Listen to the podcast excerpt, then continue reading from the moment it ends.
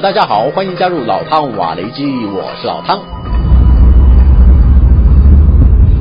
一支挂有俄罗斯国旗和瓦格纳集团旗帜的车队停在白俄罗斯南部的一条高速公路上。俄罗斯 KP 军事通讯社声称，影片是通讯员科茨拍摄到的。尽管这家通讯社并没有说明确切的地点，只说是晚间记录下来的画面。不过，乌克兰和波兰军情单位已经证实，的确有数百名瓦格纳佣兵抵达白俄罗斯，但是并不清楚这批佣军来到白俄罗斯的目的，以及最后会落脚在何处。外号白发的特罗舍夫专注的聆听总统普京讲话。这位退役的俄军炮兵上校，据说会是瓦格纳集团的新任领导人。尽管这项消息截至目前为止都还没获得证实，但是来自欧盟的制裁文件、法国官方情报和俄罗斯媒体报道，特罗舍夫接替普里格金应该是铁板一块、毫无悬念的事实了。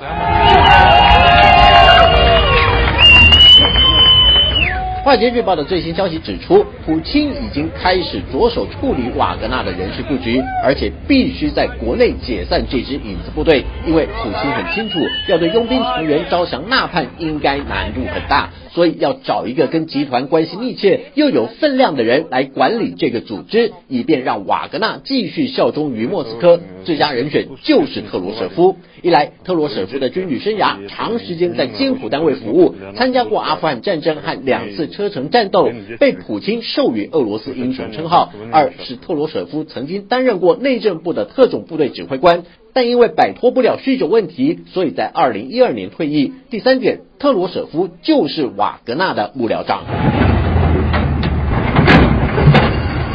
瓦格纳之所以在俄国被称为影子部队，在于这个集团插足过很多不便以官方身份或是政府名义出面的军事武装行动。即便俄国并不允许有私营的军事企业，但是瓦格纳的存在的确为莫斯科在非洲及中东地区开疆辟土打造了一定程度的势力据点。这支游走在灰色地带的军事组织，虽然替克里姆林宫扮演了一个可以被推诿卸责的角色。但是，就像普京说的，原本瓦格纳佣兵可以有尊严的在乌克兰战斗，无奈这个组织背叛了政府，所以要把所有军事装备交由俄罗斯国防部接管。这是不是代表普京也要放弃瓦格纳在海外为俄罗斯打下的势力范围？答案是否定的。从普京指派特罗舍夫接任瓦格纳首领就知道，只要剥夺普里格金的职务，瓦格纳依旧掌握在克里姆林宫手中。俄罗斯安理会副主席梅德韦杰夫罕见的穿上军装，来到莫斯科东南方的一处基地视察，以了解部队的训练概况和政治思想工作进度。外界解读，这是普京进一步巩固军权的重要手段。毕竟乌军的反攻行动陷入焦灼，俄军必须把握时间，好让前线部队得到喘息的机会。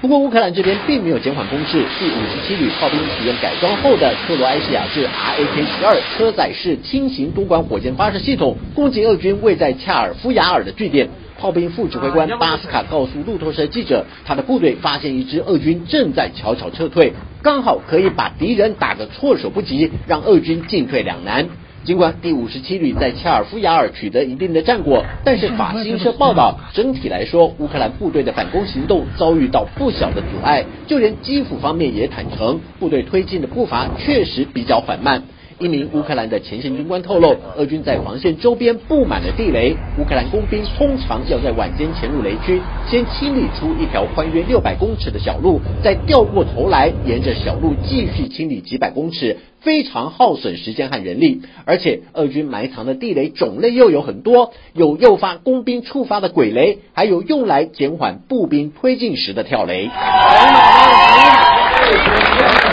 不晓得是不是因为乌克兰的反攻行动受到阻碍，就连一向给予外界刚毅形象的泽伦斯基，也在北约峰会上得知北约拒绝向乌克兰提供入会邀请和时间表时，急得以荒唐两字来批评这项决定。这下引起西方盟国的侧目，认为泽伦斯基的用语已经太超过了，失去基本政治外交场合所应有的礼节，似乎忘了西方盟邦力挺乌克兰的过程中用尽了多少方法，调度了多少人力，希望尽快满足乌克兰的一切所需。包括军事援助、人道医疗药品、协调多少团体紧速撤离平民。难道这些默默付出的幕后英雄都得不到泽伦斯基的一句感谢吗？也难怪英国防卫大臣华莱士要爆泽伦斯基的料，说他有一次和泽伦斯基见面，收到的礼物是一长串的军备清单，让他无奈的只能对泽伦斯基说：“我不是亚马逊。”